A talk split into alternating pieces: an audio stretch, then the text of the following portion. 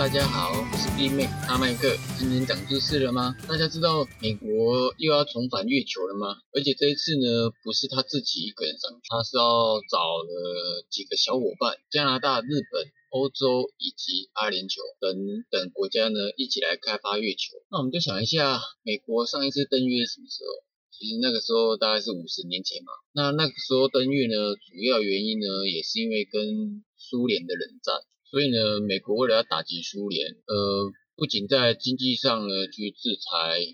苏联，还有跟苏联做这个军备竞赛，还有最重要的就是这个太空竞赛。美国当时为了要赢过苏联呢，可是耗费了国家所有的力量，最后呢，终于呢登陆了月球。而且是把太空人送上月球，这个是苏联当时没有做到的。而苏联就是因为这样子呢，最后呢解体了。而现在呢，美国呢有一个新的对手出现了，我们知道嘛，就是中国大陆。我们看最近美国对中国大陆的一些动作，就知道它不止不仅是在经济上制裁华为啊、中兴啊、半导体这这这方面的东西嘛，然后还有军事上，就是联合周边。中国大陆这周边的国家呢，一起来包围中国大陆。现在呢，它也一样的嘛，它也必须要跟中国大陆搞这个太空竞赛了。因为我们知道中国大陆呢，在去年已经成功的登陆了月球，而且是登陆月球的背面。这在当时呢，可以说是做不到的事情。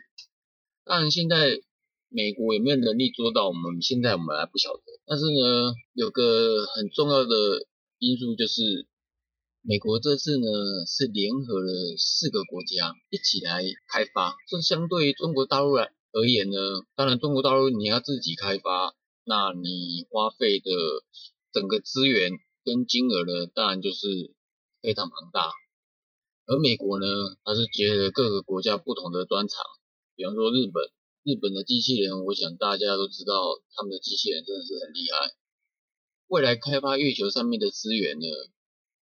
我想应该也是用机器人上去啊，因为把人拍上去有点太残忍了，万一不小心遇到外星人，那那怎么办？那个人是要跟外星人打架呢，还是要怎样？所以呢，未来大家在看看月亮的时候，如果看到月亮呢哪边缺一角啊，或是月圆的时候呢，看到这个月月亮，哎，看起来好像没有很圆呢，其实大家也不用紧张，因为。就是说，已经有地球人在上面开采了。如果开采多一点的话，有气缸呢，大家也不要太在意。好，我们那我们来说说月球好了。月球是怎么来的？其实目前最被普遍认可的是大碰撞说，也就是说，有有一颗叫做特伊亚的行星，它这颗呢跟火星一样差不多大小的行星呢。在四十亿年前撞到了地球，而撞出了月球出来。那月球对我们有，呃，应该说月球有什么特别的地方呢？就是月球一直以来，我们只能看到它的一半。月球的背面呢，我们永远都看不到。那主要原因，当然大家去搜索一下，知道主要是因为潮汐锁定，也就是月球它的自转和公转。是同步的，所以我们永远都看不到它的背面。而且根据啊五十年前的阿波罗计划呢，当时呢他们在月球表面呢有装一个叫做月球测距仪，经过多年的测量，月球呢每年呢以都以三十八公分的速度呢在远离地球。当然这个大家不用太担心了，因为要到要到它。完全的离开地球的这个轨道呢，那都还需要很久很久的时间。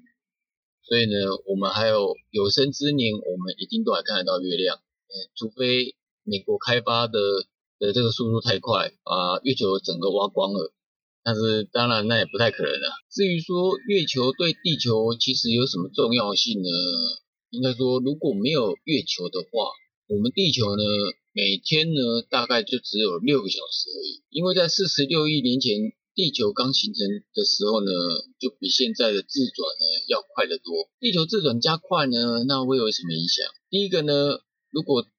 地球的自转加快，那地球里上面的里面的风啊就变得很强，到时候人强到可能人都站不起来，可能只能趴在趴在地上走了，跟猿猿猴一样了。还有呢，就是火星的喷发的频率呢会加大，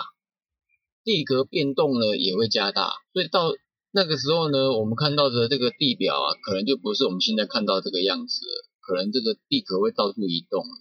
而且因为月球的存在啊，自转轴的角度呢，它就可以维持一个稳定，在一个二十三点五度的地方。那如果月球不见了，那这个我们这个地球的自转轴呢，可能就会在零度到八十五度之间做一个不规则的变化。这个呢也会造成气候极度的异常，而且呢我们的一年四季呢其实就不存在了。植物呢估计也会在一年内呢就死亡。那植物死亡的时候呢，基本上我们人类呢离灭亡的时间也不远。月球呢也是地球的一个天然保镖，因为月球呢这么多年来呢，其实帮地球挡了很多的陨石。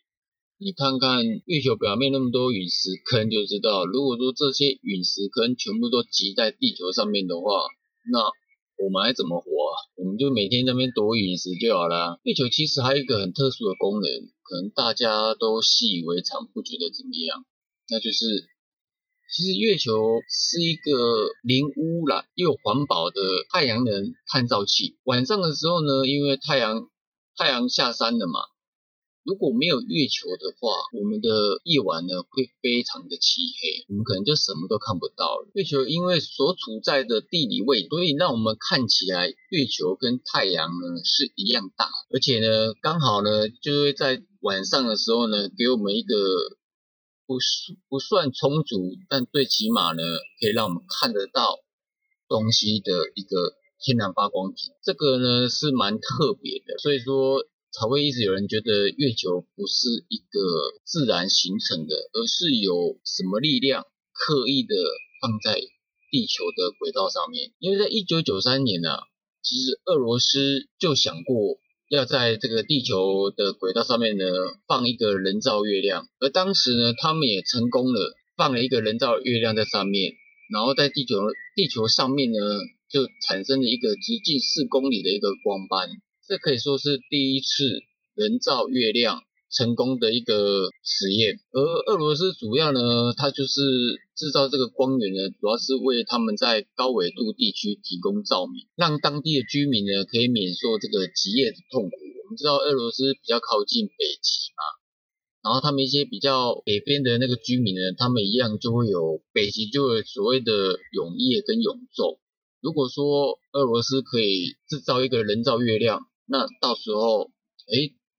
在比较靠近北极那个地方的居民呢，最起码他们晚上呢就不会是一片漆黑了，有一个基本的灯光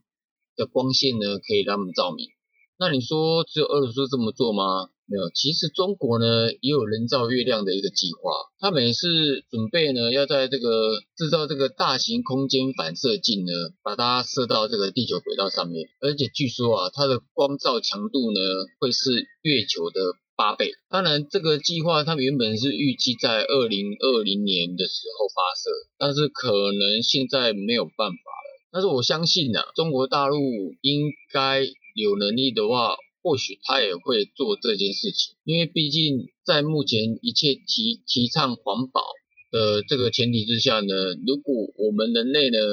可以在地球上面呢再多发射几颗人造月亮，那我想我们大家晚上呢，如果说可以照的跟夕阳一样的话的那种光线，那其实对一些特殊的地方呢，可能呢就会带来很大的一个效益。那我们刚刚说到月球。我们在地球上看月球呢，看起来是跟太阳一样大。为什么？其实主要的原因呢，是因为呢，月球离地球大概离了三十八万公里，而太阳离地球呢，平均的距离呢为一亿五千万公里。两个相处，我们就可以得到太阳到地球，好，月球到地球的距离呢，大概是差不多有四百倍。然后太阳的直径呢，约为一百三十八万公里。月球的直径呢，约为三千四百公里。两两相除呢，太阳直径约为月球的四百倍，这是一个很巧合的数字。所以呢，也就是因为它的位置非常的刚好，大小又非非常的适当，所以才会让我们看起来这两个天体呢，在地球的上空呢，看起来是一模一样的大。所以我们才看得到日全食，这个真的是好像一个高智慧文明在四十亿年前呢就知道要帮地球照明一样，或者是为了有效的监视着地球。接下来我们来聊聊地球人探索太空经历哪些事情。一九六一年四月十二号，莫斯科时间上午九点零七分，尤里加加里呢乘坐东方一号宇宙飞船从。拜克努尔发射场起航，在最大高度为三百零一公里的轨道上呢，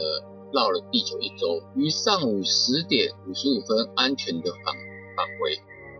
降落在萨拉托夫州斯梅洛夫卡村地区，完成了世界上首次的载人宇宙飞行。加加林呢曾描述，就是在他飞行的那个过程当中呢。他看到了一些不明飞行物，他说呢，他们是真实存在的，而且呢，那个飞行物呢，是以令人难以置信的高速飞行。如果允许的话，我非常愿意多讲讲我在太空中看到的情形。这边我们听到了加加林描述那些飞行物呢，是以非常难以置信的高速飞行。我们知道当时呢，加加林所乘坐的飞行器呢，应该也是地球上最快的，所以呢，那个东西。比他所认知的还要快，所以他会觉得这应该不是地球上面的飞行器，只是他也不知道是什么。那美国阿波罗计划有没有发现无法解释的事情？当时阿波罗十一号在登月的时候呢，他们太空太空人也是看到了一些飞行器，而且他们直接跟塔台说：“这家伙真大，真是巨大，简直不敢相信。那里有和我们不一样的宇宙团。”他们在看着我。四十年来呢，对此从不回应的阿姆斯之壮呢，终于在登月四十周年纪念日即将来临的时候说，月球上呢有外星人基地，他们希望地球人离开月球。阿波罗宇航员呢在月球上共同目击了那个外星人基地，而根据呢海军情报局的米尔顿坎普说，那里有外星人的基地和极其巨大的采矿现场。所以呢，月球上可能已经有外星人在那边采矿，所以美国这个时候要重新对月球做出这个开采计划，可能是已经跟外星人谈好条件。接着我们再来说说美国整个阿波罗计划呢，一个最神奇的地方了。我们知道阿波罗计划呢，据美国 NASA 的说法，其实他们在发射到阿波罗十七号之后呢，他们就终止了，后面就没有了。那据一些网络上的流出来的一些一些消息啊，有美国呢，其实之后呢，还有继续在执行阿波罗计划，只不过这些呢，都变成是不公开了。其中有一个叫做。有一项计划是阿波罗二十号，这是一个最最神秘的一个计划了。美国航太总署跟一九七六年美苏曾联手搭乘了阿波罗二十号飞船，秘密的登陆月球。因为呢，在他们之前呢，卫星呢都有拍到月球上面呢有远古的飞船和城市，而这一次呢，阿波罗。二十号呢收获巨大，他们实际拍到月球上面的史前城市，号远古飞船的残骸，并且呢在飞船飞船的残骸内呢。看到了三眼女外星人的遗体，太空人在飞船内找到了两具外星人尸体，一男一女，并且带回了一具，而那一具女尸呢，就是疑似是嫦娥的三眼女尸。而这个二十号的任务本来就是就是要登陆去探索这艘飞船，只是意外的在飞船内呢找到了外星人的尸。这个女尸呢有第三只眼长在额头上，跟我们中国人知道的所谓的第三眼，或是医学上所说的松果体。位置是很接近，而且据说这个女尸啊，目前还具有生命特征，是介于生与死之间的状态。当然，这个视频网络上有有兴趣的伙伴呢，可以自己去看。因为我目前我在网络上看到的这些影片呢，看起来很像真的。因为他的手法在当时那个时候呢，要拍出这个样子，其实还蛮难，看起来真的很真，不像作者。那是因为没有直接的证据，所以尤其是美国 NASA 并没有公，苏联也没有讲，所以呢，就变成一段很神奇的都市传说了。如果阿波罗二十号是真的，那美国肯定知道月球上面有外星人，所以那个时候他会吸手苏联来做这件事情。应该还是想到可能如果真的遇到了外星人，他自己没办法应付。所以都必须要找伙伴，而这一次呢，他在已经知道外星人的前提之下，如果要再次登月，那他肯定也是要找伙伴，而且这是找了更多。这也是为什么有可能呐，美国要找加拿大、日本、欧洲以及阿联酋一起来开发月球了，因为自己开发风险太高，找一些伙伴呢，万一真的激怒了月球上面的太空人，那最起码可以大家。共同商讨对策。好啦，今天讲的内容呢，希望大家对于美国登陆月球呢多一点的的了解。